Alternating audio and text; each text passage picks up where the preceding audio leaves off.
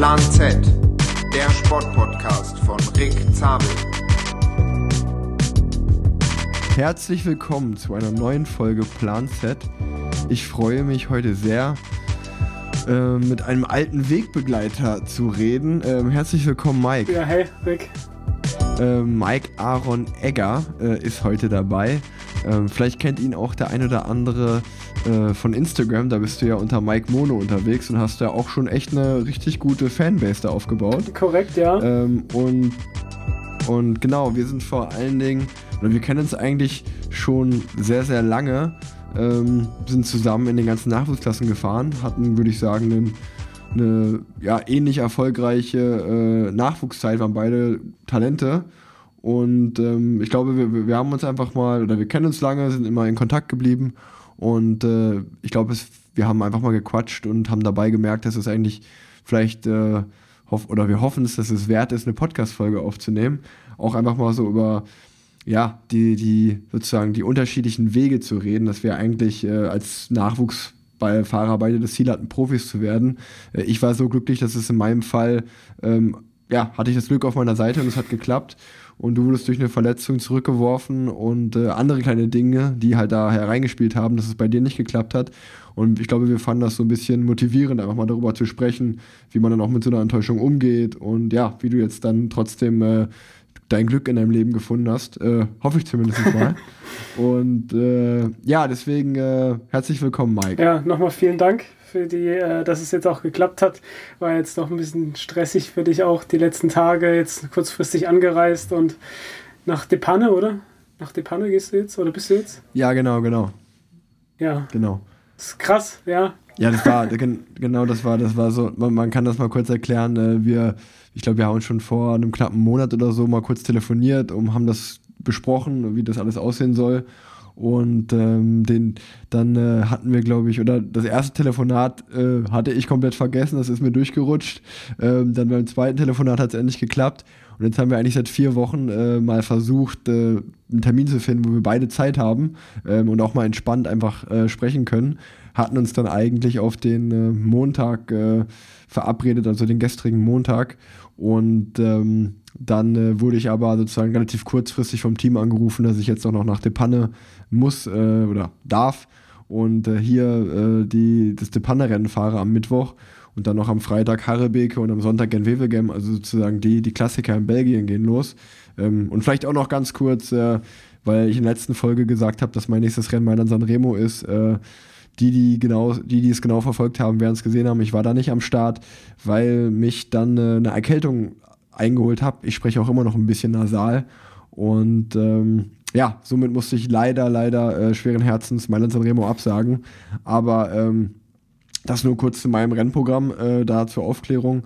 Ähm, jetzt, jetzt kommen wir zu dir. Wo, wo nimmst du gerade auf? Wo bist du? Äh?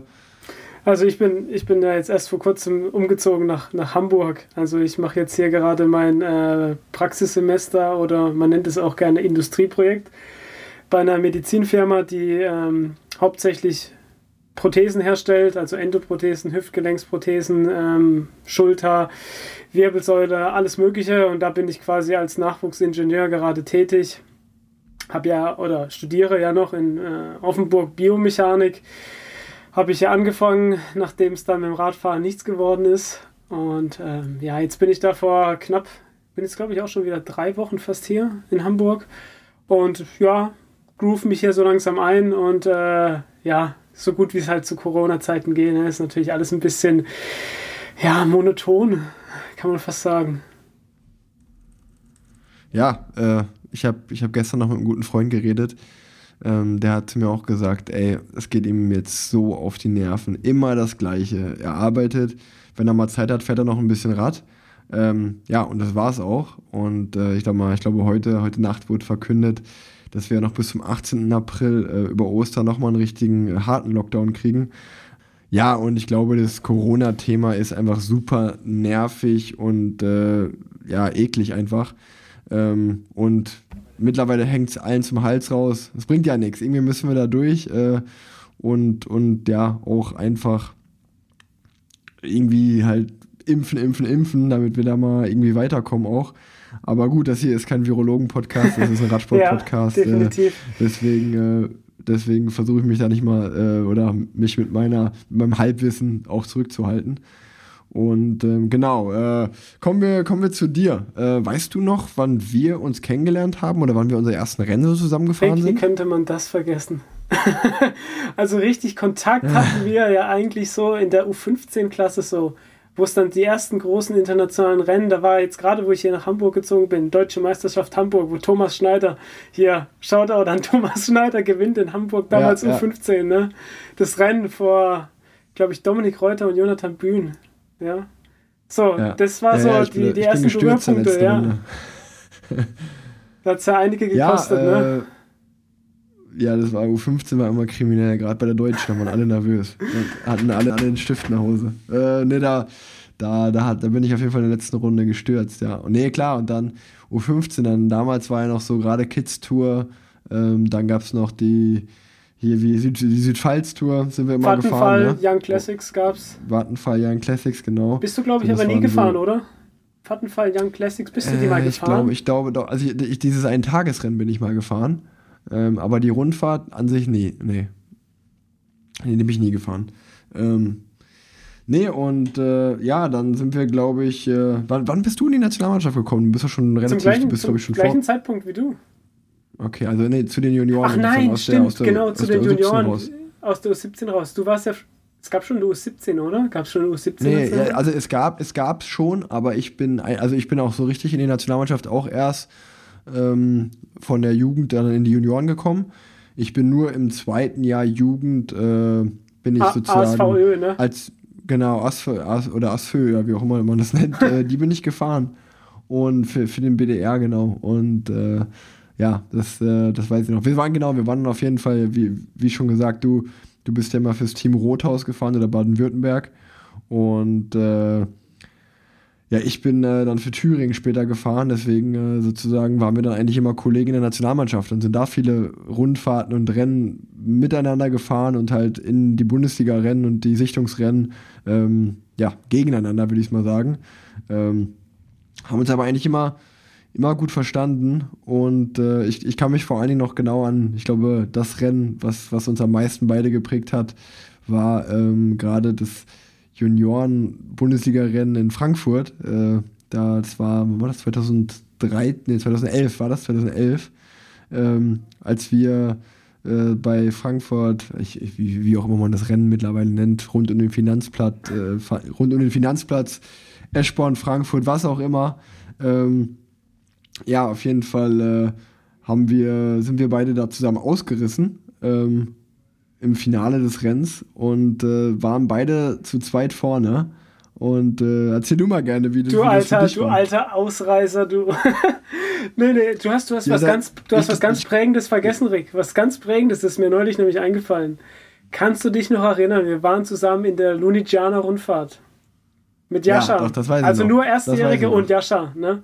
Und dann ja, waren wir ja, alle eigentlich echt gut in Form, weil die Rundfahrt ja, Italien halt, ne, war ja echt brutal hart. Und dann war das letzte Bundesliga-Rennen, Neckar-Westheim. Stimmt, weißt du das, stimmt, noch? das war schon. Und da habe ich drüber nachgedacht und habe gedacht, wenn ich gegen jemanden verloren habe, eins zu eins, war es immer gegen dich. So, das war nämlich stimmt, da, da war auch stimmt. ein Sturz vom Ziel und das war, also, das war ja so ein ansteigender Ber so ein ansteigender Zielsprint, so wie bei der UAE, wo du auch so gut gefahren bist mal. Und da kam ich von hinten angerollt, so vorne haben sich alle angeschaut. Und ich weiß es noch genau, weil deine Mutter so ungefähr 300 Meter vom Ziel ist sie den Berg hochgelaufen. Und ich kam ja, von ja. hinten mit Schwung und habe gedacht, hey, den Schwung jetzt wegfallen zu lassen, mache ich jetzt nicht. Und bin halt einfach diesen Sprint gefahren und kein einziger ist mitgegangen. Niemand ist mitgegangen, weil alle haben gedacht, 300 Meter, das fährt keiner nur einer ist mitgegangen und das warst du. Und dann habe ja. ich gedacht so, ja, Alter, ich gewinne das Ding. So geil, ich gewinne jetzt, ich gewinne jetzt. Und fünf Meter vom Ziel kommst du an mir vorbei und ich denke so, Digga, nein. und so auf dem letzten Meter an mir vorbei und ich war so, oh, Mann. Ja, stimmt, stimmt, verloren. stimmt, das weiß ich noch, das weiß ich noch. Da habe ich mich richtig vorbeigeekelt, aber ja, so Bergaufsprint, äh, doch, das kann ich, das kann ich doch äh, ganz gut. Da konnte ich vor allen Dingen auch früher äh, immer gut. Stimmt, das weiß ich noch, das weiß ich noch. Äh, wir waren sogar so schnell, dass dann, dass danach uns die Zeit gestoppt worden ist, ne? Ja, ja, Der- wir, der- wir, der- wir, haben, richt- wir haben ein richtiges Loch gerissen, naja. Ja, und das dann war- halt das war- Frankfurt, ne? Frankfurt, Genau, das war, genau. das aber, war aber so das wir, können, wir, können ne? ruhig, wir können ruhig noch da, darüber ein bisschen reden, aber das war, das war ja wirklich was Besonderes. Also erstmal, wie du sagst, sind wir äh, diese Lunigiana-Rundfahrt gefahren und äh, ich glaube, wenn ich mich recht erinnere, ist Jascha äh, hat für uns so ein bisschen die Kohlen aus dem Feuer geholt. Äh, ich weiß noch, für mich war das wirklich, äh, wie man so schön sagt, Speisen und Reisen mit dem BDR. Also es hat mir sehr viel Spaß gemacht, äh, aber ich, äh, ich habe da in dem Rennen keine große Rolle gespielt. Es war sehr bergig äh, und es war für mich so wirklich äh, vor allen Dingen auch so eine Erfahrung zu sehen, okay, krass, so schnell können Juniorenfahrer auch fahren, Wahnsinn. Es war nochmal international nochmal was ganz anderes. Jan Pollank Und, ähm, mitgefahren, hat eine Bergetappe ja, ja, gewonnen. ja. ne? Ja, Nicolo Bonifacio, kennst du ja auch, war Ja. auch dabei. Ja, ja, klar. Da waren, da waren richtig gute dabei. Und genau, und dann, aber ich, ich weiß auch noch, wir, weil wir waren da an so einem richtig geilen Hotel am, am Meer. Und äh, das war für mich wirklich so, ich bin da angekommen und dachte so, oh geil, Italienurlaub. So, ich, es war so richtig schwer, so, ah, jetzt fahren wir hier Rennen, ey. So als 16-, 17-Jähriger da umzuswitchen. Ähm, ja, aber wie du sagst, also man hat halt dann extrem gemerkt, wir hatten diese fünf Tage Rundfahrt in den Beinen. Und ich glaube dann, äh, das Wochenende danach war äh, das Mannschaftszeitfahren in Gentin. Ähm, und diese Rundfahrt hat mir unglaublich Form gebracht. Ich bin damals, weiß ich noch, mit, äh, ich glaube, mit Felix Fischer, Kevin Predatsch und Fabian Thiel. Äh, und die waren alle drei zweites Jahr und ich war Erstjähriger. Wir sind dann zu viert äh, deutscher Meister im Mannschaftszeitfahren geworden. Stimmt. Äh, oder, oder ich weiß gar nicht, ob das deutsche Meisterschaft war oder nur Bundesliga-Rennen, aber ist ja auch egal. Da war es ähm, tatsächlich nur äh, Bundesliga, da habe ich mich so Genau, geärgert. genau, da war, genau, da war es nur Bundesliga. Aber genau, auf jeden Fall haben wir das gewonnen und das ist äh, das. Und dann war so, oh geil, erstes Bundesliga-Rennen gewonnen, hatte aber halt in einem Mannschaftszeitfahren. Und dann das Wochenende darauf, äh, wie du sagst, dann war das, äh, war das Bundesliga-Rennen in Neckar-Westheim. Und äh, ja, dann gewinnen wir beiden als Erstjährige sozusagen. Ich war Erster, du warst Zweiter. Und äh, das war, danach war, ich glaube, das war sogar mein letztes Rennen der Saison oder so. Und Ich habe dann, äh, ich habe dann, glaube ich, sozusagen mit zwei Bundesliga-Rennen bin ich dann, glaube ich, auf Wolke 7 äh, in die, in die Offseason geschwebt. Und äh, stimmt, ey. Siehst du, ey, guck mal, das habe ich schon wieder komplett vergessen, ey. Äh, cool, dass du mich daran erinnerst. Mega, mega. Genau, und dann kam Frankfurt. Äh, da, da kannst du jetzt gerne erzählen. Ja, ja, ich, ich, ich weiß es noch, das war ja da äh, Silvio Herklotz damals. Ah, ich ich, ich fange da immer bei der Geschichte der Römer an, aber das war, war halt auch einfach so ein, äh, so ein Typ so, von dem jeder immer geredet hat und jeder wusste, wenn Silvio fährt, dann fährt Silvio. Und dann ist er, glaube ich, vor dem Feldberg weggefahren und ist doch ein 80 Kilometer Solo gefahren. Und dann hat sich doch irgendwann in, ähm, es hat sich ja gar nicht am Berg entschieden, sondern in irgendeiner komischen Ortschaft, wo es über so ein paar Wellen ging. Da ging es Ja, irgendwie ja, so ja. über ein paar Wellen und da hat sich da so eine 20-Mann-Gruppe oder so gelöst und da waren eigentlich fast alle vom BDR vorne. Und da war ich mal, ähm, war es irgendwie noch so 20 Kilometer und ich wollte an so einer Autobahnbrücke mir was zu trinken und zu essen holen, weil ich hatte nichts mehr. Und irgendwie hatten sich dann alle vom BDR beraten, sie machen jetzt eine Gruppenattacke. So, ich weiß auch nicht, das sind ja dann Ruben, da waren ja irgendwie, alle haben vorne attackiert und ich war ganz hinten und dann war ich so, oh Mann, vorne geht die Post ab, ich kann nichts machen. Und dann, ach, scheiß auf die Trinkflasche und den Riegel. Und dann ich, habe ich versucht nach vorne zu fahren und habe gesehen, dass es vorne schon so anfängt zu reißen. Und dann bin ich halt einfach so wie, so wie immer, habe ich den Schwung halt mitgenommen und ich habe gesehen, dass nur ein Fahrer, du bist nämlich vorne gefahren im Unterlenker und hast nach hinten geschaut, so auf die Art, kommt jetzt noch was? Und dann hast du halt gesehen, dass ich von links halt total angeschossen kam mit dem ganzen Schwung. Bin dann an dir vorbei und du hattest natürlich schon Fahrt aufgenommen und die hinten hatten alle schon die Beine hochgenommen. Und dann, ja, das war es eigentlich so der entscheidende Moment und dann waren wir zu zweit. Ja. Und ich weiß noch ganz genau, dann sind wir da auf die Runde gegangen und bei mir gingen dann so krass die Lichter aus, weil ich hatte Hungerast, ich hatte nichts zu trinken. Bei mir, ich weiß nicht, ich habe mich einmal fast an einem Hinterrad aufgehängt. Und Ja. wir sind da durch die Innenstadt gefahren und du hast teilweise so den Leuten gewunken und ich bin so im Lenker geha- gehangen. Bei mir ging gar nichts mehr. Ich war so raus. Und dann ähm, haben wir noch sogar noch kurz gequatscht, so irgendwie so, ja und ähm, wie sieht's aus? Kannst du noch und so? Und dann war ich so, ey, ich kann, ich bin komplett raus. Bei mir geht gar nichts mehr. Ich weiß gar nicht mehr, wie ich heiße. Und dein Vater stand immer da an diesem, an dieser 180-Grad-Wende mit dem Hund. Der Ja. ist halt so ausgerastet. Ihr müsst zusammenarbeiten und so. Und ich war schon so komplett raus. Ich habe gar nichts mehr gecheckt. Und ähm, dann war es ja tatsächlich nur noch, du hast mich quasi so ein bisschen mitgenommen. Und ähm, du hast natürlich dann am Ende deutlich mehr gemacht gehabt als ich. Ich habe dann nur so diese Anstandsführung gemacht, sodass du vielleicht mal eine halbe Minute Windschatten hast oder so. Sofern das bei meiner Körpergröße überhaupt geht. Und, ja. äh, und dann bist du einfach, letzte Kurve war ja bei mir der Tank so leer. Du bist ja dann einfach, ging um die Kurve 180 Grad, du hast angetreten und bei mir ist dann schon, war dann schon vorbei. Ich bin dann so auf der letzten Rille noch ins Ziel gefahren. Maximilian Schachmann wird, glaube ich, Dritter. Mit einer Minute weiß Rückstand. Ich, das, weiß, das, weiß, das weiß ich gar nicht mehr. Ich glaube, Schachmann wird Dritter mit einer Minute ja. Rückstand dann, ja. Ja, ich weiß noch. Also wirklich, ist es, ich, mir ist auch von meinen ganzen Bundesliga-Rennen in, in, den Junioren ist das auf jeden Fall so mit Abstand, was mir am meisten so im, im Sinn geblieben ist, weil ich weiß auch noch, da ähm, man, man ist ja, ist eigentlich, also auch wenn man, wenn ich so rückblickend schaue, muss ich auch wirklich sagen, ähm, deswegen tut mir das auch, kommen wir leider wieder zu Corona, so leid für die ganzen Juniorenfahrer, dass bei denen die ganzen Rennen momentan ausfallen. Aber selbst in der U23 war es dann schon noch geil und hat Spaß gemacht. Aber da war dann schon auch immer so ein bisschen dieser Gedanke im Vordergrund, ey, ich will jetzt irgendwie Profi werden, ich muss ja gut trainieren und äh, Professionalität war groß geschrieben. Aber in den Junioren war bei mir wirklich noch so, klar wollte ich irgendwie gut sein, aber das war gefühlt so einfach so unbekümmert. Ich glaube, unbekümmert äh, ja, mhm, beschreibt es ja. am besten.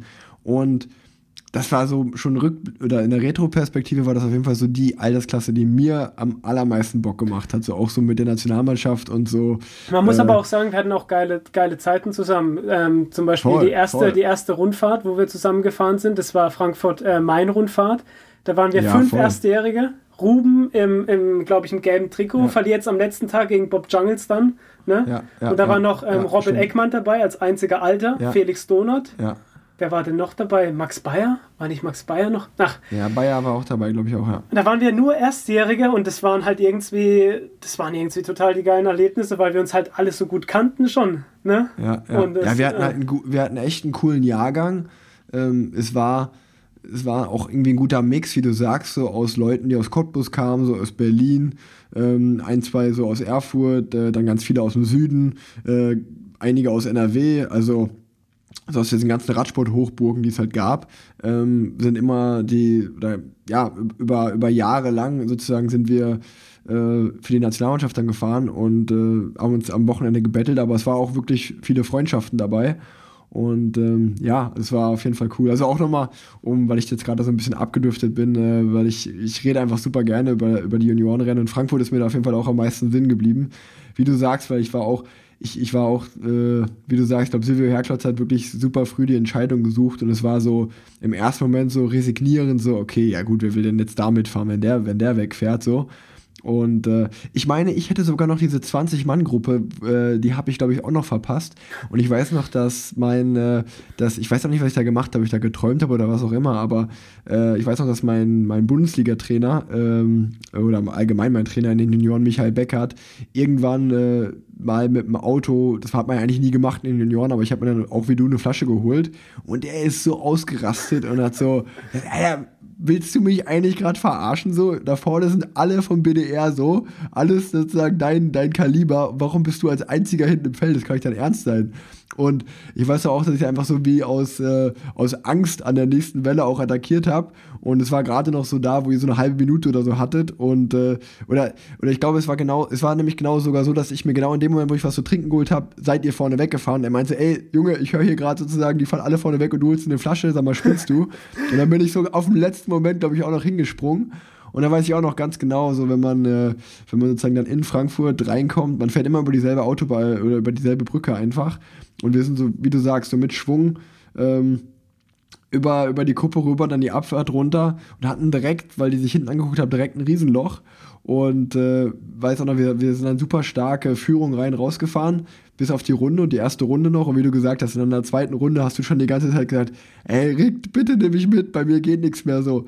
Und ich war immer so, okay, Mike und ich sind eigentlich gut befreundet. Und wenn er mich jetzt verarscht, ne, wenn er mich jetzt, ich war richtig misstrauisch. Ich war so, ja, ich wollte es nicht okay, sagen, aber du fahr, hast dich auch noch in der fahr. letzten Kurve, hast du so nach hinten geschaut, verarscht er mich jetzt? Verarscht er mich? Und du hast so gewartet, so, kommt jetzt noch was? Und dann kam von mir nichts und dann bist du so gefahren, so, ah. Ja, ich war echt so, ey, wenn der mich jetzt, wenn der mich jetzt hier verarscht und die ganze Zeit draufgelegen hat oder die letzten fünf Kilometern jetzt vorbeifährt, boah, ich meine, man kennt sagst, es, Junioren, ne? Das ja, ja, klar, äh, könnte vorkommen, klar. ne? Könnte vorkommen, genau. Aber ich weiß noch genau, wie du. Ich war dann, wie du sagst, ich bin da wirklich im letzten Kurve so, so, ich fahr jetzt los und du lässt reißen, ja? Ich fahr jetzt so, so richtig am Sprechen. und, dann, und, bei mir war eh vorbei so und ich hab so gedacht, was labert der noch? Ich kann gar nicht mehr. Ja, ja, ja. Ach, das war, ey, das war witzig. Das war auch, und, und, und weißt du, das, das muss man jetzt auch einfach erzählen, weil äh, das war, das war, das war so typisch auch für, für, für mich, dieses, dieses Auf und Ab.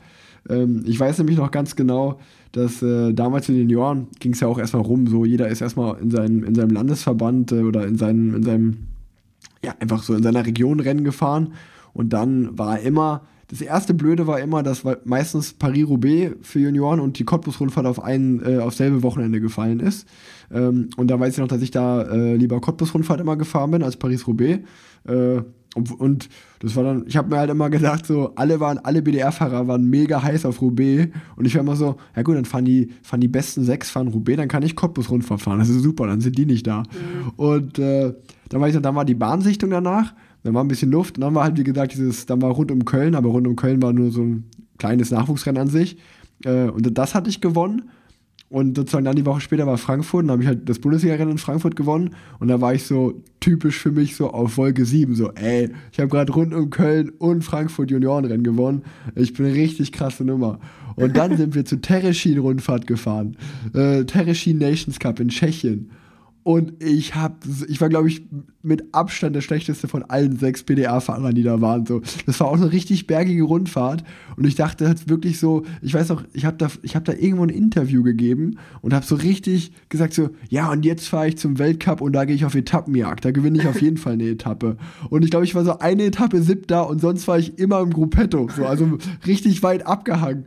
Und da gibt's nicht, das muss man einfach erzählen, weil das so lustig war, weil damals ist, war, war ja noch nicht wie bei den Profis, ähm, dass da so Autos hinterherfahren. Das heißt, ich war dann immer abgehangen und aber wirklich so, nicht irgendwie so ein bisschen abgehangen, so ich war so wirklich so, wenn sechs Fahrer abgehangen waren, dann war ich in den letzten sechs in diesen Fahrern.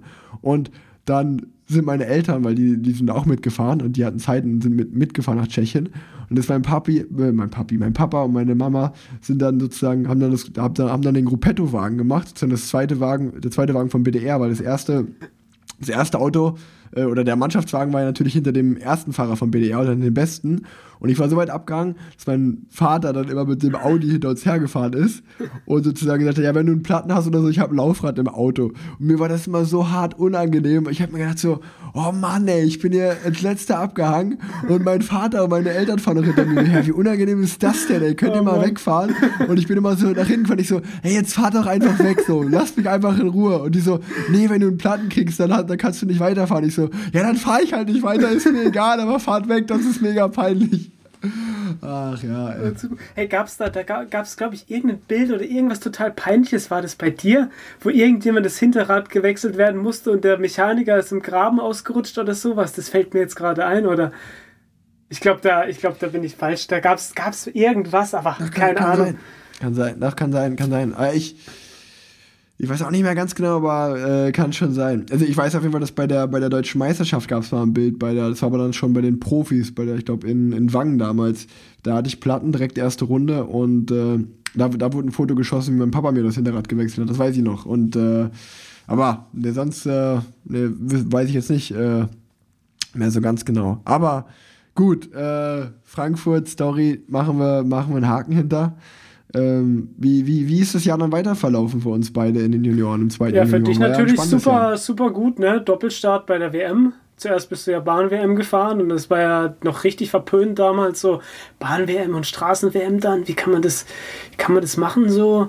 So, aber du hast es ja dann tatsächlich auch bei der Straßen-WM dann bestätigt, deine, deine starke Leistung, ne? Ich meine, bei mir war es äh, in dem Jahr dann, ich bin natürlich, ähm, im ersten Jahr hatte ich ja fünfter Gesamtbundesliga, war bei der Deutschen ja. Berg fünfter, hab da zweiter, war bei der Luniciana, glaube ich, auch 15. der Gesamtwertung. Also ich hatte, ich hatte schon wirklich hohe Erwartungen in mich selber im zweiten Jahr. Und dann, ähm, weiß ich noch, bin ich auch in Roubaix aufs Maul geflogen. War dann schon mal mager, ne?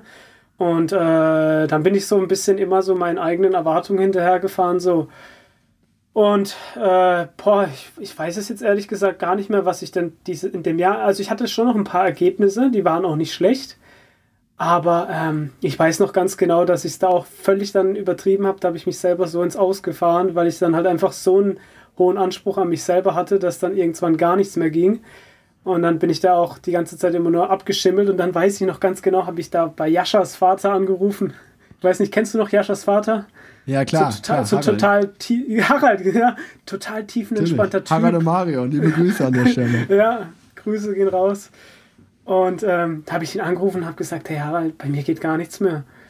Und tiefenentspannt wie er war, dass ich dann erstmal von mir alles erzählen lassen, wie denn so alles war in den letzten Monaten. Und dann habe ich gesagt, ja so und so. Und hat er gesagt, ja, jetzt trainierst du halt einfach mal eine Woche nicht.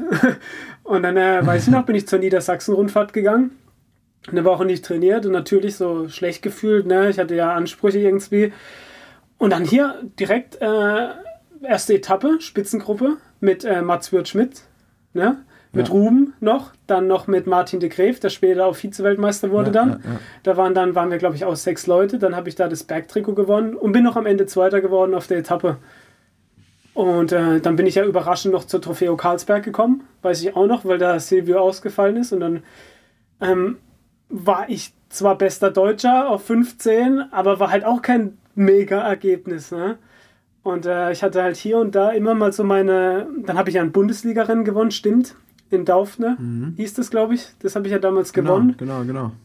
Und ähm, ja, so ging das, ging das Jahr ja dann weiter und dann. Nee, äh, wollt, darauf, darauf wollte ich hinaus, weil ich eigentlich, eigentlich äh, du hast es jetzt gerade so runtergespielt, aber ich, ich hatte das so in Erinnerung, dass du auch, äh, wie du gerade gesagt hast, Niedersachsen-Rundfahrt, dann das Bundesliga-Rennen in Hessen gewonnen, ähm, eigentlich noch ein sehr gutes Jahr hattest. Und äh, ich glaube auch, wenn ich mich recht erinnere, ähm, war es ja wirklich dann auch äh, ganz knapp äh, die Entscheidung dann halt für dich leider gegen dich, dass du nicht mit zur Straßen gekommen bist, was natürlich mal für so die Juniorenfahrer so das, das Nonplusultra war, da Straßen zu fahren. Ähm, wo, wo ich mich aber auch, glaube ich, auch erinnern kann, dass der Bundesliga, äh, der, der, der Bundestrainer Wolfgang Ruse eigentlich äh, so gesagt hat, ja, äh, wäre es ein hügeliger oder schwererer Parcours gewesen, dann wäre Mike sicherlich dabei, aber äh, damals war ja der Parcours in, in Kopenhagen und ähm, dadurch äh, ja, war es halt eigentlich relativ klar, dass es ein Sprint werden wird. Und äh, da, dadurch, dass du jetzt, sag ich mal, kein Sprinter bist, lief natürlich der Parcours ein bisschen gegen dich. Oder, oder ja, ich meine, ich war. Ich, ich meine, ich bin ja eigentlich eher so vom, vom, vom Fahrertyp eher so ein Puncher auch, so, ja, also Bergfahrer, Puncher, aber eigentlich auch so eher der, der Etappenjäger, ne? Also das ist ja jetzt schon Genau. eher so mein Ding gewesen, ne? aber ich weiß es noch ganz ganz genau damals. Das war ja Rothaus Regio Tour, ne? Auch wieder total hinter den Erwartungen hergefahren. So, das war dann auch so das Kriterium, wo sie alle gesagt haben, da musst du noch einen raushauen. Wenn du da einen raushaust, bist du bei der WM. Und der Druck war halt so groß. Ja, ja. Also ich habe mir den natürlich auch selber gemacht, ne? Also das, ich wollte das ja unbedingt. Und dann weiß ich noch ganz genau, dass nach Ja. der letzten Etappe so ja, war wieder so mageres Ergebnis und dann hat es noch gehießen, so, äh, du fahrst jetzt nicht mit zur WM. Und ich weiß noch ganz genau, dass ich bin in die Seitenstraße gefahren, ich habe so geheult.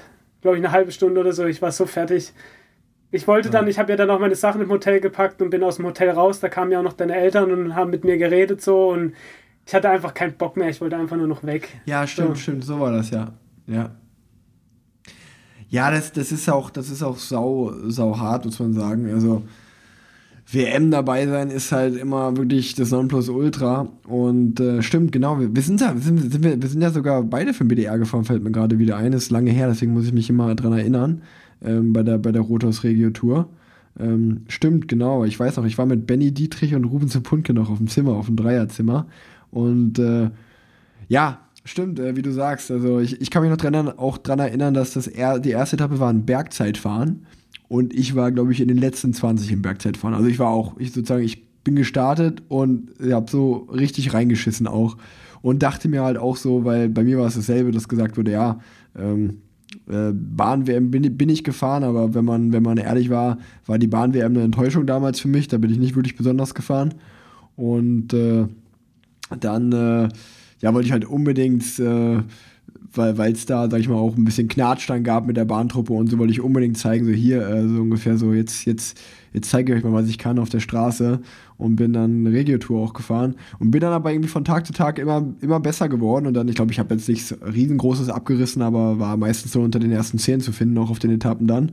Und äh, ja, dann als die Nominierung kam, äh, weiß ich noch, dass ich mich auch sehr gefreut habe. Aber ich weiß auch noch, dass wir damals äh, zusammen mit Jan Dieterin, Pascal Ackermann äh, zur WM gefahren sind und sozusagen eigentlich auch, wie, wie man wie es eigentlich ja nicht macht, äh, mit drei Sprintern standen wir ja dann am Start, weil wir war ja auch klar Junioren, wie du gerade gesagt hast, da will jeder will das Ergebnis haben und es war so, Benny Dietrich ist dann noch gefahren, ähm, Juri Vasiljev ist gefahren und ich, ich, ich weiß sogar noch, dass es dann sogar noch in Kopenhagen Stress gab, weil ja Juri da nicht nominiert wurde und ich weiß gar nicht, äh, nicht Juri, äh, äh, Ruben nicht nominiert wurde. Ruben durfte das Straßenrennen auch nicht fahren und das Zeitfahren.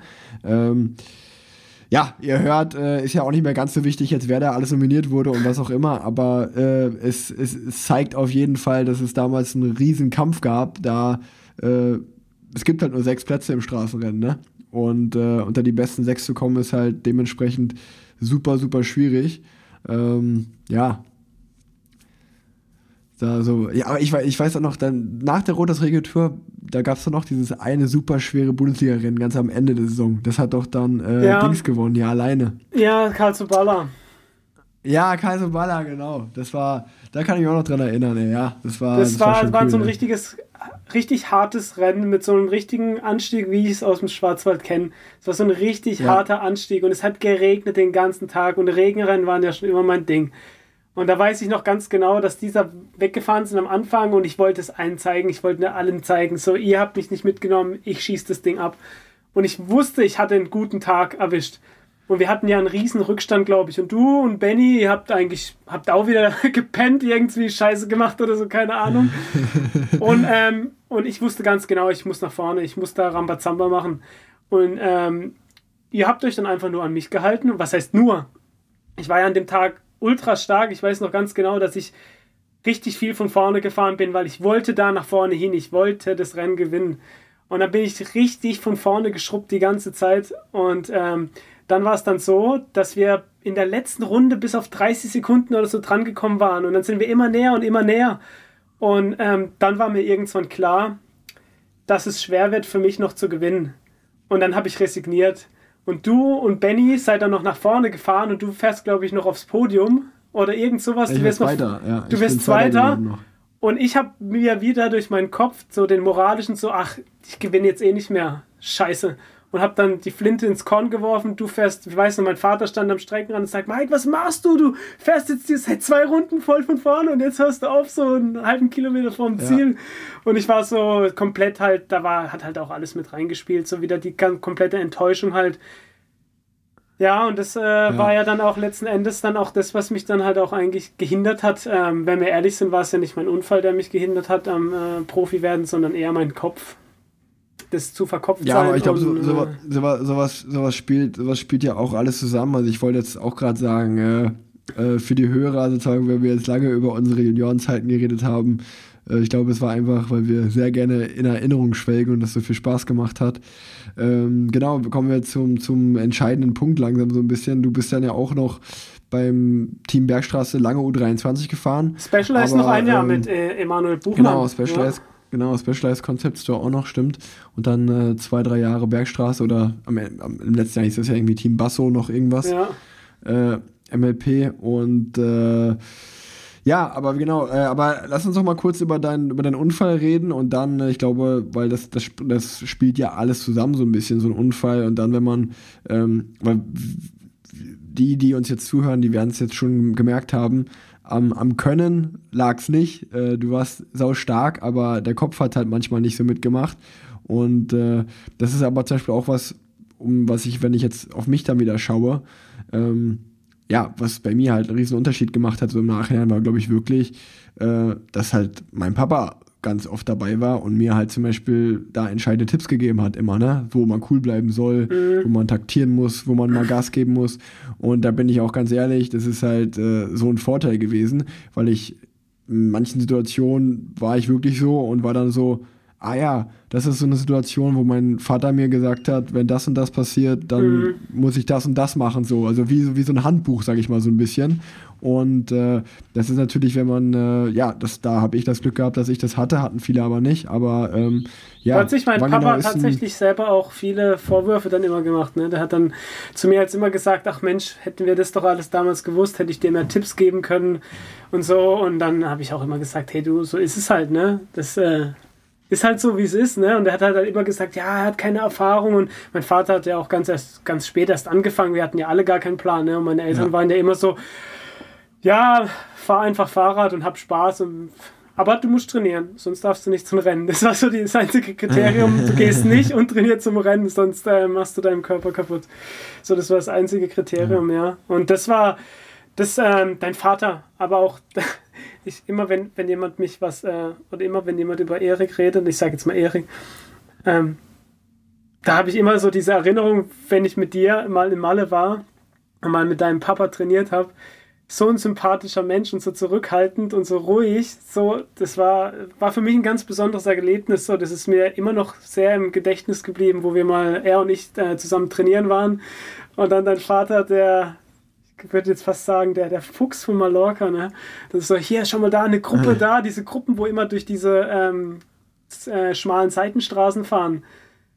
Ja, so Triathleten, ja, so 30 Mann Gruppen auf, ja. so brutal so und dann sind wir da hinten dran gefahren und es war, war einfach, war einfach cool und entspannt. Also das äh, ist mir auch echt im Gedächtnis geblieben. Ja, das ist witzig, dass du das sagst. Mein Papa ist immer in Mallorca und gerade im Winter, ähm, okay, diesen Winter natürlich jetzt nicht, aber einen ne normalen Winter auf Mallorca, ähm, er schafft es immer irgendwie eine Gruppe zu, zu erwischen. Ich glaube, das ist so sein, er, er steht auf, er weiß auch schon ganz genau, ich muss um 10 Uhr noch was losfahren, weil dann kommen meistens die Gruppen aus der Richtung und da muss ich so und dann fährt er so richtig so, okay, die Gruppe heute nicht, da bin ich gestern mitgefahren, auch heute fahre ich mal hier mit so.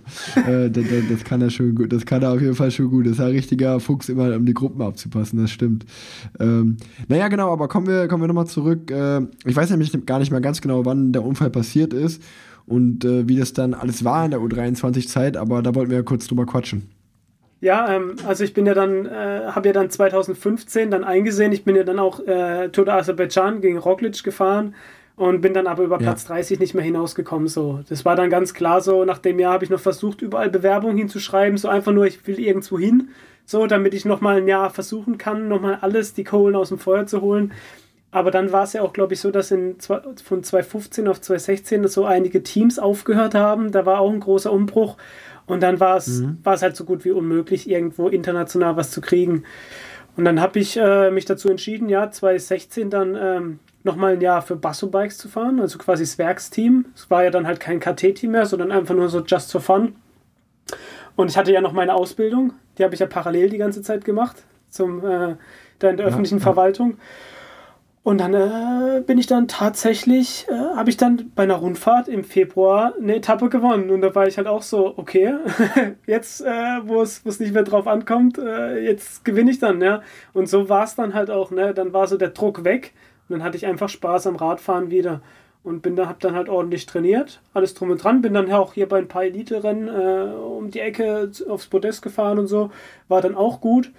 Und dann ähm, war er zwei Tage vor der DM Profi, in, ähm, die war auf dem Sachsenring, wenn mich nicht alles ja, täuscht ja. oder so.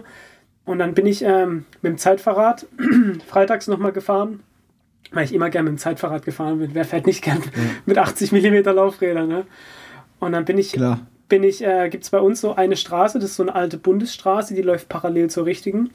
Und da kann man so, kommt man von so einer ähm, Auffahrt kann man runterfahren, also Schwung holen und dann geht es kerzengerade für, was weiß ich, 5, 6 Kilometer. Also komplett freies Feld, du siehst alles, es ist eine gerade Straße. Und ich bin dann halt losgefahren, war gerade in meinem dritten Intervallset, schön in der Aero-Position.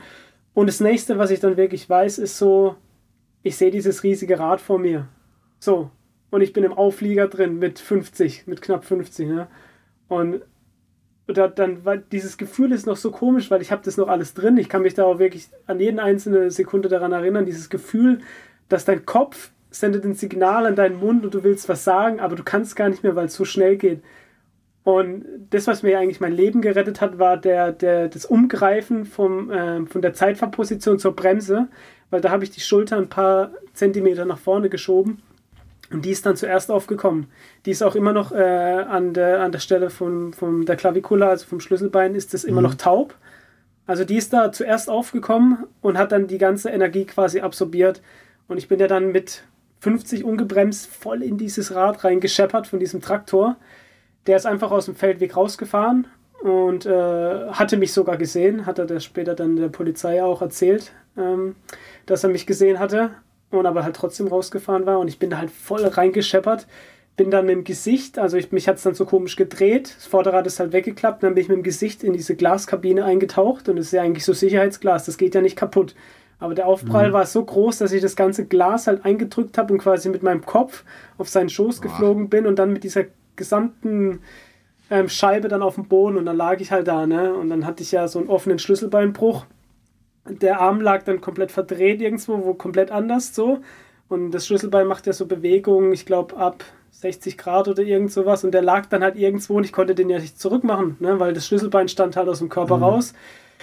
Dann ist das, mein Gesicht war ja komplett zerschnitten, da lief das Blut aus allen Poren raus. Ich hatte ja gerade 170, das ist überall lang gelaufen so und hat meine Augen verklebt, in meine Ohren rein.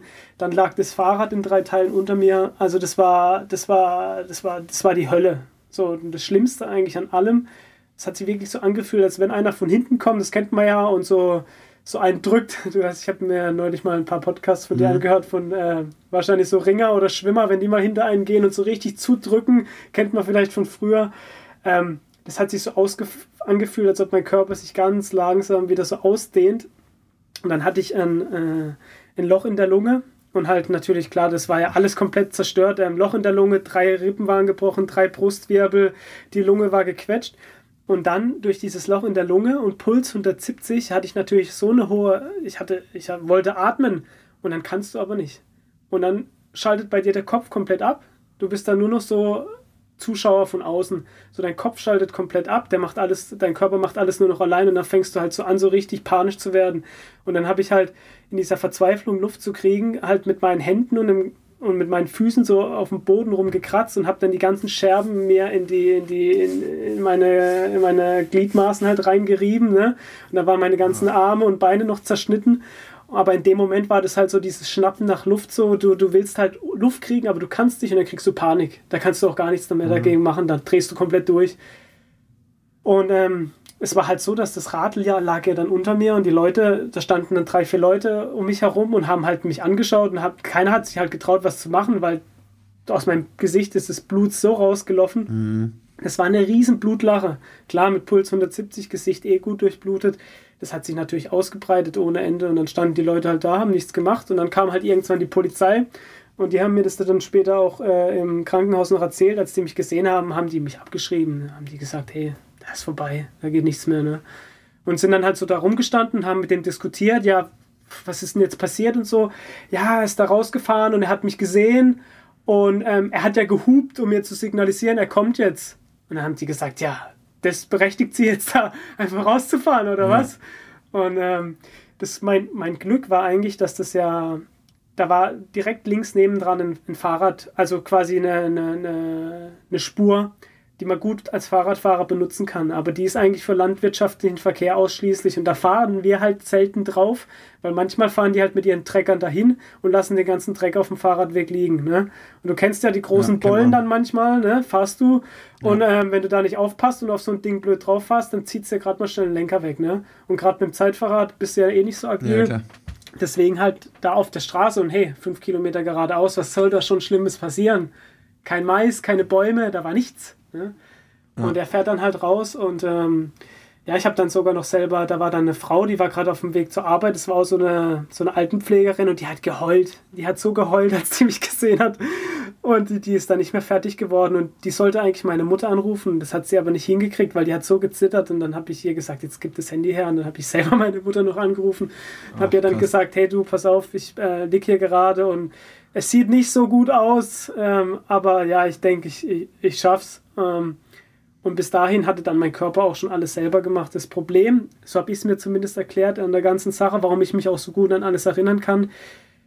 Normalerweise merkst du ja bei einem Unfall, oh, jetzt knallt es gleich. jetzt passiert's gleich. Und dann fängt dein Körper schon an, Adrenalin auszuschütten, du bereitest dich darauf vor, deine Muskeln mhm. fangen an, äh, straffer zu werden und alles drum und dran. Und das hatte ich alles gar nicht. Ich fahre gerade in der TT-Position, schaue nach oben und das Rad ist da und baller da volle Kanne rein. Und dann hat es erst so fünf Minuten gedauert, bis ich gemerkt habe, so, ah, okay, jetzt wird es langsam besser. Und an dem Tag waren dann noch andere schlimme Verkehrsunfälle. Da war auch ein tödlicher Unfall mit einem Motorradfahrer. Sonst hätten sie mich im Helikopter geholt. So kam der RTW und es hat dann ein bisschen länger gedauert, weil halt dieser andere Unfall halt so viel Aufmerksamkeit auf sich gezogen hat. Und lag ich da, glaube ich, so 20 Minuten oder so. Oh, und, krass, ähm, so lange. Ja, ab, ab so 10 Minuten weiß ich da nicht mehr viel, aber so die ersten 10 Minuten, die das Schlimme waren, die habe ich natürlich voll mitgenommen. Ne? Und dann äh, natürlich ins Krankenhaus und dann ging es halt, äh, ging es dann nach Hause, äh, oder beziehungsweise ins Krankenhaus und dann halt Bestandsaufnahme und dann ja, Halswirbel noch gebrochen, das war kritisch.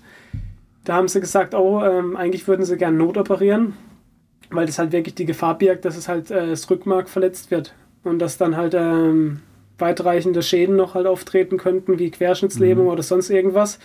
Aber dadurch, dass ich dann eh komplett Game Over war, also alles kaputt und ich eh nur rumliegen konnte und nichts machen konnte, haben sie gesagt, ja, okay, sie lassen das jetzt mal für ein paar Tage und schauen dann mal, wie es weitergeht. Und als Sportler weißt du ja selber, das regeneriert alles so schnell. Nach ein paar Tagen haben sie gesagt, hey, was soll man da noch notoperieren? Das sieht, die Struktur fängt schon wieder an zusammenzuwachsen, das sieht sehr gut aus, ähm, brauchen wir jetzt nicht notoperieren, sonst hätten sie meine Wirbelsäule versteift. Eigentlich war so der Plan. Und meine ja, Mutter hat dann dabei krass. im ersten Moment auch gesagt, so, nee, das will sie auf keinen Fall, dass die Wirbelsäule versteift wird. Und ähm, ich war dann ja auch da heilfroh, weil das wäre halt echt ein, äh, das wäre ein schwerer Eingriff gewesen. Ne? Und dann ähm, war ich da erstmal mit Reha beschäftigt, ordentlichen äh, anderthalb Jahre lang. Habe dann mein Abi nachgemacht, habe meine Ausbildung ein paar Monate vorher zu Ende gemacht. Habe dann mein Abitur nachgeholt und bin dann halt in Offenburg studieren gegangen, ja. Und da kam ja dann auch das mit, mit Basso. Als ich dann diese, diesen Unfall äh, überwunden hatte, war ich mir erst unsicher, ähm, ob ich überhaupt wieder Fahrrad fahren will und was das überhaupt alles bringen soll. Und im Endeffekt mhm. kriege ich mein ganzes Leben äh, ist immer so hart als Radsportler, ne? Und, und jetzt passiert noch sowas, warum soll ich das überhaupt noch weitermachen? Und dann hat Basso mir damals angeboten, komm doch noch mal mit auf die Eurobike. Haben wir ja als immer gemacht, so die Rennfahrer mit auf die Eurobike, die können einfach besser über die Fahrräder erzählen. Dann haben sie gesagt, ja, komm doch mal mit auf die Eurobike nochmal. Und habe ich gesagt, ah ja, okay, komm, ich gehe mit. Und dann bin ich mitgegangen und dann hat es mich halt wieder voll gepackt.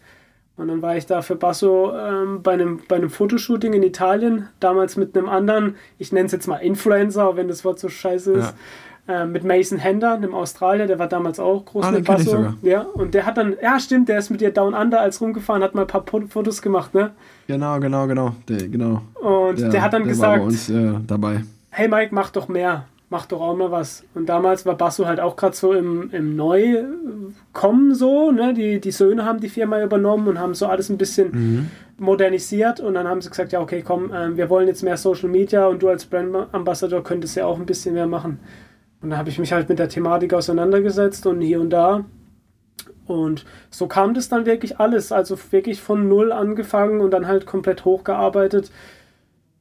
Und ähm, ja, so ist es dann ge gelaufen. Ich habe dann zwei Jahre den Außendienst neben meinem Studium noch für Basso gemacht. Also ich bin dann, äh, es gab dann die Basso Bikes Testtour, da bin ich dann mit so nicht, wir haben ja diesen VW Multivan, der wurde von Basso beklebt, dann zehn Fahrräder rein und dann bin ich so die größten Shops in Deutschland, Österreich, Schweiz abgefahren und ähm, habe dann da diese Basso Bikes Testtour gemacht, wo du dann mit mir fahren konntest halt und die Räder testen und ich habe dir halt was darüber erzählt so.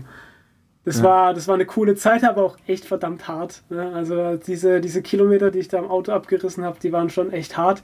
Aber ich habe es halt gern gemacht, weil Fahrradfahren halt meine Leidenschaft ist und es mhm. über Fahrräder reden, es gibt halt nichts Geileres so für mich.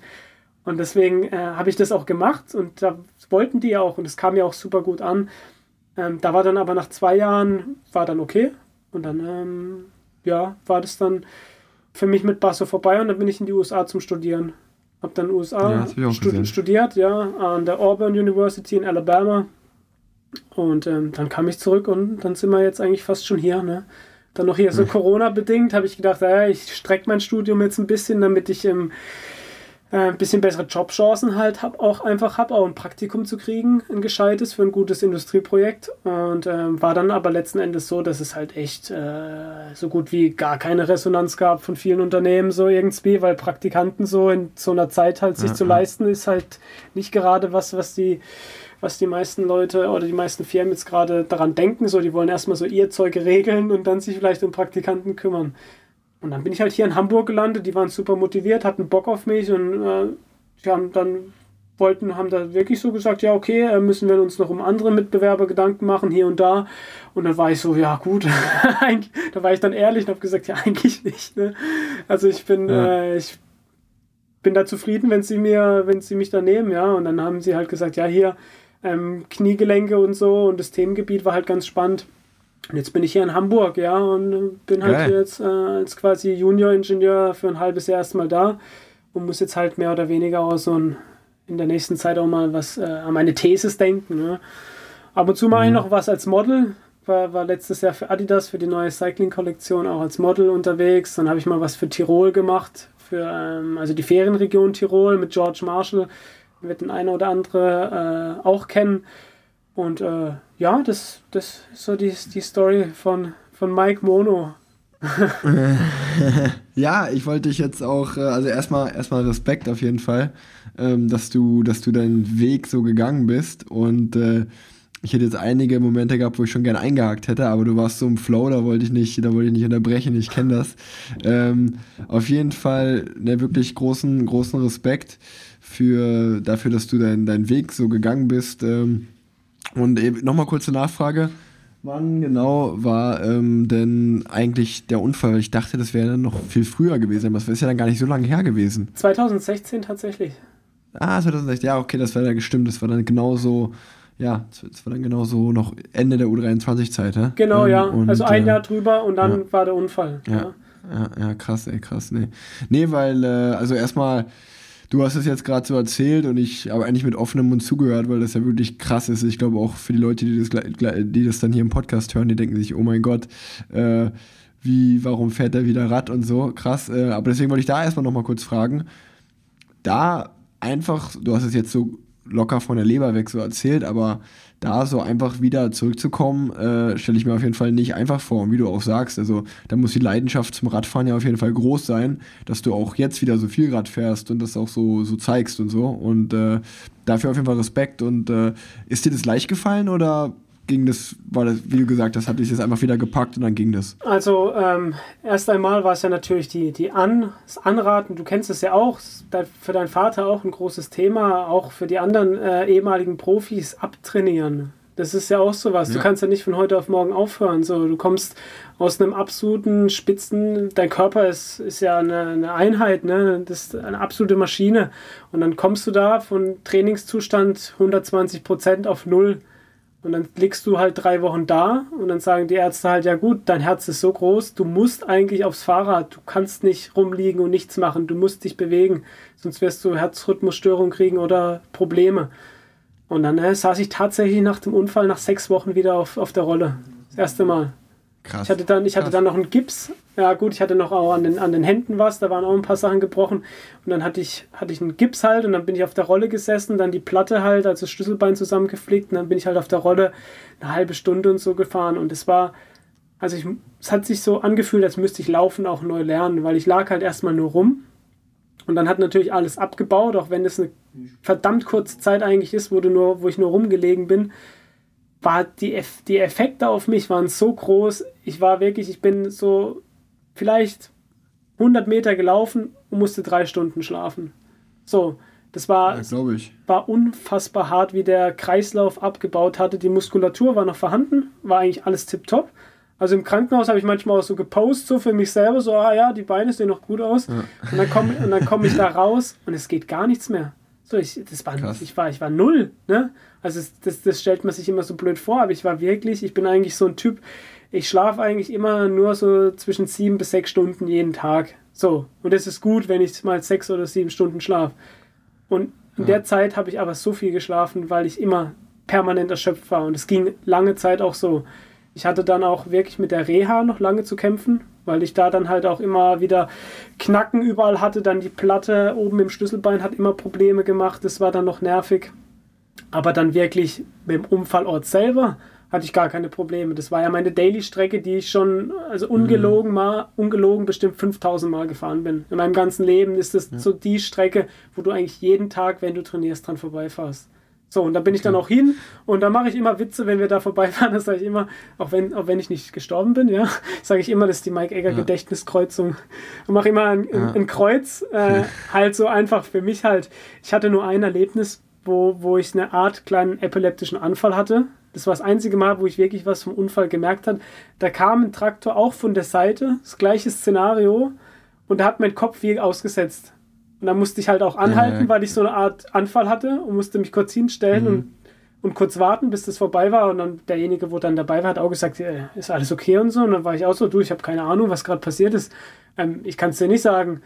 Und das war aber auch das einzige Erlebnis, wo ich dann wirklich dann ähm, für mich dann so gemerkt habe, okay, da ist schon noch was im Kopf drin. Aber ähm, war dann alles, äh, ging dann relativ schnell, ja. Und dann habe ich mich halt wieder hochgearbeitet, ne? Ja, ähm, naja, auf jeden Fall, ich, ich finde es krass so zu hören. Ich glaub, vielleicht ist es auch einfach so eine Annahme von außen, dass man so denkt, ey, das muss man da ewig aufarbeiten und krass, vielleicht macht man auch manchmal einfach und dann, dann läuft es wieder. Aber deswegen auf jeden Fall äh, finde ich das eine, eine, eine geile Story, dass du dir das hier im Podcast erzählst. Und äh, ich glaube, das gibt auch vielen Leuten, die vielleicht mal einen Unfall hatten und jetzt ja, überlegen, mache ich es wieder, vielleicht Mut, hoffe hoff ich mal. Ähm, oder halt auch einfach allgemein, Leute, passt auf jeden Fall auf im Straßenverkehr ähm, dass, äh, dass du dich da so zurückgekämpft hast so und jetzt wieder so den Spaß daran gefunden hast so und äh, finde ich wirklich ho hohen Respekt von meiner Seite aus. Ähm, das zweite, was ich ja noch gesagt hatte, wo, wo ich mal kurz drüber sprechen wollte, ist, es klingt, es klingt immer so hart, aber wenn man ehrlich ist, ist es ja, geht es ja 98 Prozent so. Also äh, äh, wie ich schon am Anfang gesagt habe, ich, ich habe Glück gehabt, dass es bei mir gereicht hat, Profi zu werden und äh, dass ich auch immer noch Profi bin. Ähm, du bist eins der Paradebeispiele dafür, finde ich, wo man sagt, ich muss zum Beispiel auch gerade, als wir geredet haben, an einen guten ehemaligen Freund von mir denken, Kai Exner, der mhm. auch immer so ein Riesentalent war und halt auch von den Werten her irgendwie alle an die Wand gefahren ist, bei dem es auch durch den Unfall, Sturz auch bei Paris-Roubaix im Rennen und dann, ja, ein bisschen, sag ich mal, Probleme gehabt, da zurückzukommen. Und dann war irgendwie einmal so ein bisschen der Wurm drin, auch im Kopf, wie, vielleicht wie bei dir auch ähnlich. Und dann, dann lief es irgendwie nicht mehr so und es hat halt irgendwie nicht gereicht. Muss man halt aber, so, so hart wie es klingt, ist ja die Realität. Ich meine, wir haben gerade darüber geredet, wie viele bei uns äh, gut waren und wie viele wir in der Nationalmannschaft waren und wie gut wir uns verstanden haben. Im Endeffekt, aus den ganzen Jahrgängen bleiben ja wirklich nur Einzelne übrig und die, für die meisten reicht es halt leider nicht. Ähm, äh, deswegen Frage an dich da, hast du da vielleicht irgendwie einen Tipp an die aktuellen Nachwuchsfahrer, wie man damit umgeht oder vielleicht Leuten, denen es ähnlich geht oder sagst du, ja klar, das war hart, aber hey, ich habe dann andere Aufgaben für mich gefunden, mhm. weil das ist ja mal so eine Sache, die kann ich nicht beantworten, weil es bei mir halt irgendwie geklappt hat. So, das hört sich zwar blöd an, aber ja, ist ja so. Ja, nee, du, das muss man ja offen und ehrlich sein. Das ist halt so die, die Auslese.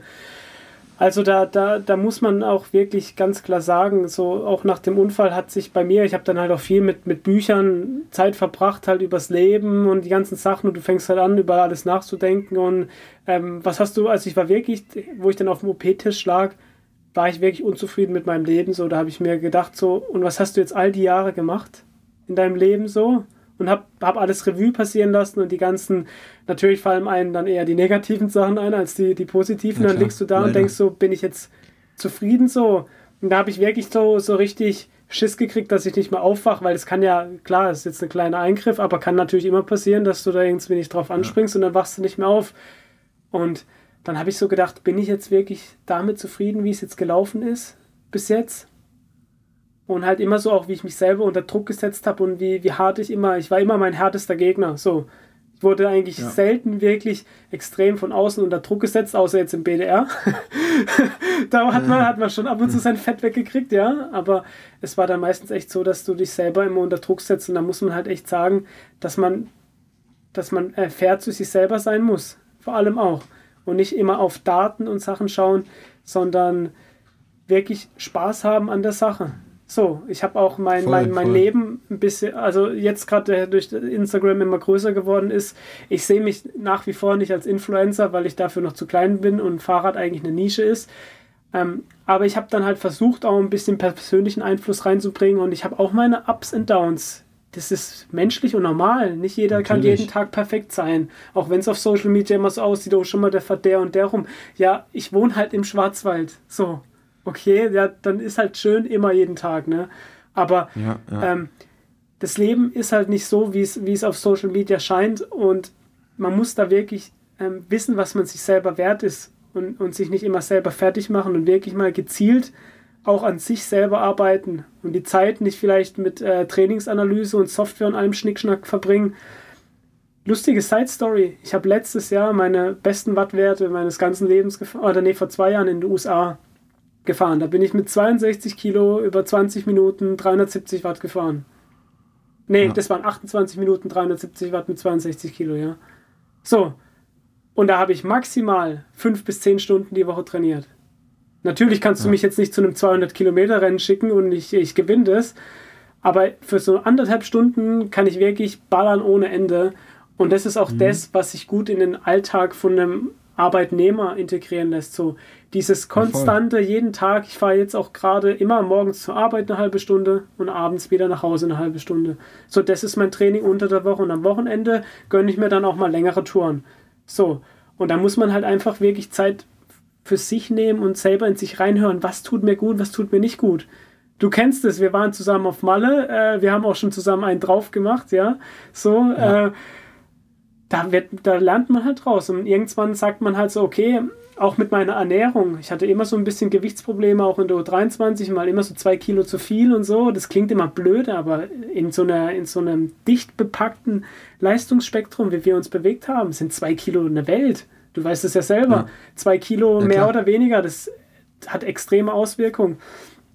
Und jetzt, wo ich eigentlich gar nicht mehr drauf achte, sondern nur noch das zu mir nehme, was mir auch wirklich gut tut, wo, wo ich auch wirklich sage, okay, das, das habe ich das Gefühl, das brauche ich, habe ich gar keine Probleme mehr. So einfach so diese Lockerheit wirklich zu haben mhm. und auch immer daran zu denken, wenn es nicht mit Spaß kommt, dann kommt es anders doch gar nicht. Ja. So, ja, das ja, muss ja. wirklich Spaß machen. So, das klingt zwar immer blöd, da muss auch schon Ernsthaftigkeit dahinter sein. Du wärst auch nicht Profi geworden, wenn du dich mal nicht das, das klingt zwar bei dir auch immer so, so ein bisschen, äh, manchmal machen sich die Leute ja auch immer so ein bisschen, ich sag jetzt mal, lustig über dich, so, ja, Larifari so.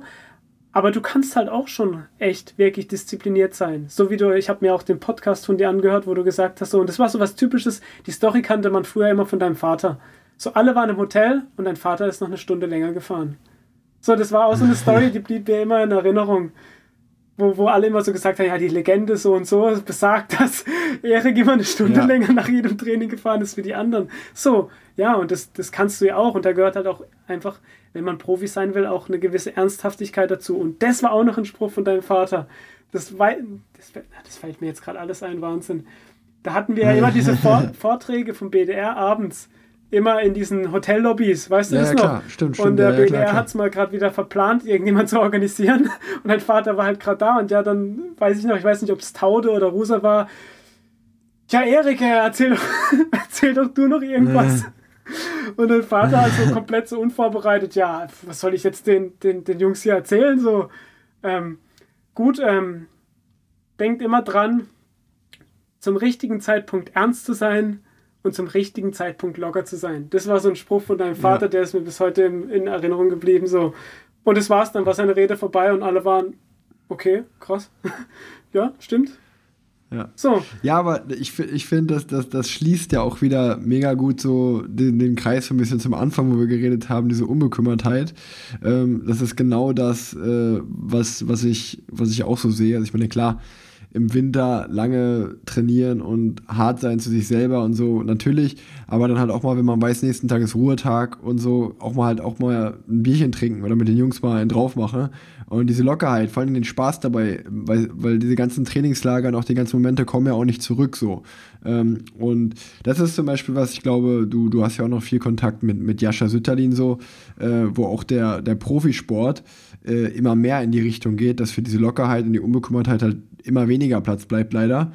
Und äh, es ja, ist dann halt Business, deswegen, ne?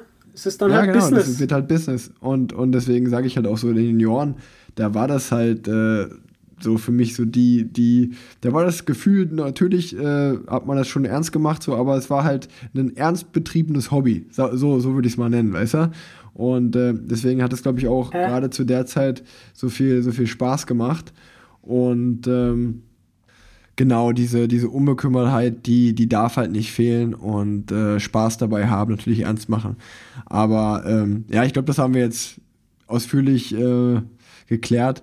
Und äh, ich kann es nur nochmal wiederholen, deine Lebensstory äh, ist auch beeindruckend. Die, du bist ja immer noch genauso alt oder jung wie ich. Wir haben noch viel Zeit, unsere, unsere ähm, Geschichte weiterzuschreiben. Und äh, ich, ich habe hier, jetzt ist gerade 19 Uhr übrigens und um 19.15 Uhr habe ich, äh, hab ich äh, Riders Meeting, deswegen muss ich langsam zum Punkt kommen. Aber äh, ein, eine Sache, über die ich mit dir noch auf jeden Fall sprechen will, was ich auch am Anfang kurz angekündigt hatte, ist ja, dass du genauso wie ich eigentlich äh, ziemlich Social Media affin bist und unter deinem Instagram-Kanal oder auch deinem eigenen YouTube-Kanal Mike Mono ähm, ja schon eine große Fanbase angehäuft hast. Ja, wie, wie, wo bist du gerade? Irgendwie 70, 75.000 irgendwie so um den Dreh ähm, auch, Ich glaube, ne? 73.000 Follower habe ich ah, jetzt. Das, ja, das ist jetzt mal. der aktuelle Stand, ja. ja. Krass auf jeden Fall. Und ähm, du, du lädst auf jeden Fall viele, viele Videosequenzen hoch, wo du auch Werte einblendest, wie Geschwindigkeit, Watt, solche Sachen halt. Und äh, vor allen Dingen auch so, was ich, was ich halt cool finde, so, ich glaube, du inspirierst viele Leute zum, zum Radfahren und ähm, zeigst da den, den schönen Schwarzwald bei dir in den Videosequenzen und erklärst auch ganz oft so diese Handzeichen, so dieses Einmal-Eins, warum äh, machen Radfahrer, was sie machen, wie bewegen wir uns, wie fährt man eine Kurve, so ein bisschen so How to ride your bike, nenne ich es jetzt mal. Und äh, ich, äh, ich glaube, ich hatte das mal in dem Podcast gesagt, als Alina Jäger da war, dass es im Radsport meines Erachtens nur so richtige ähm, ja, äh, nur oder viele Frauen gibt, diese, die diesen Bikefluencer-Business äh, nachgehen, sage mhm. ich mal. Ähm, aber ähm, dann ist mir natürlich, würde ich natürlich Lügen gestraft, weil mir dann auch einige geschrieben haben darauf, hey, nee, es gibt doch auch zum Beispiel Mike, der ist doch ein gutes Gegenbeispiel sozusagen, wie man als Mann einen coolen Instagram-Radsport-Content macht und so. Und äh, ja, das, das ja, wollte ich auf jeden Fall nochmal kurz da highlighten. Auf äh, jeden Fall äh, auch gar nicht so auf der falschen Spur. Ich meine, wir, wir sind ja alle nicht blöd. Ne? Also das, das, du, hast, du hast es ja auch schon im Podcast mit Alina gesagt, ähm, es geht natürlich auch ums Aussehen. Das ist natürlich ein, äh, ein, ein, Faktor, der mit reinspielt. Da müssen wir uns ja nichts vormachen. Das ist so ja, funktioniert nee, die Welt, so funktioniert klar. Social Media. Ne? Also das ist ganz klar. Soll schön das, aussehen. Ja, ja da, da, da, ist ja auch nichts Verwerfliches dran. Man muss sich halt nee. immer nur selber ähm, bewusst sein, dass das immer nur die schönen Seiten des Lebens sind. Und dass es bei ja, einem Mike Mono und einer Alina Jäger auch nicht immer berghoch geht und auch nicht immer toll ist. Ne? Also ich war auch zwei Wochen in Quarantäne. Mein Vater hat den britischen Virus abgekriegt. Ne?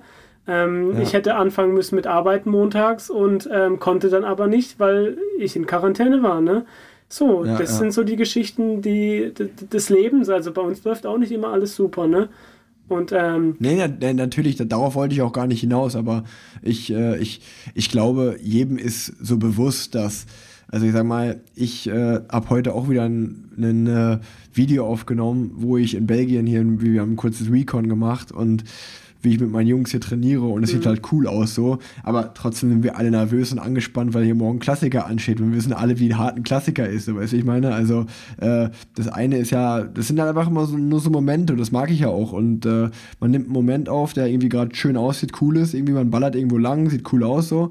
Ähm, das spiegelt aber natürlich nicht dein, dein Inneres wieder oder so. Aber trotzdem lässt man halt die Leute ein bisschen teilhaben. Hier bin ich gerade, das mache ich gerade ja, so. Und, und da, das ist ja auch das ne? Coole, ja du halt auch als du, du hast so geile Orte. Ich wünschte mir manchmal, ich hätte früher schon die Möglichkeit gehabt, so irgendwie, irgendwie fände ich es cool, wenn ich das gehabt hätte, aber irgendwie auch nicht, weil dann hättest du es vielleicht ja, ja. nicht mehr wahrgenommen wie jetzt, aber wenn ich dran denke, 2012 meine ich mit Specialized da, China, Japan, so das sind Orte, da kommst du in deinem ganzen Leben nicht mehr hin. Und so das zu teilen ja, ja, mit ja. anderen ist halt was Tolles, ne? Das, das, das motiviert halt auch un, ungemein, wie du schon sagst, ja. Und das soll halt auch eigentlich Ziel meines Channels sein, die Leute zu motivieren und sie nicht. Genau. Ähm, vielleicht das noch ganz kurz. Ähm, das sieht immer ultra spektakulär aus, wie ich die Abfahrten fahre. Aber das schreibe ich auch oft unter die Videos drunter.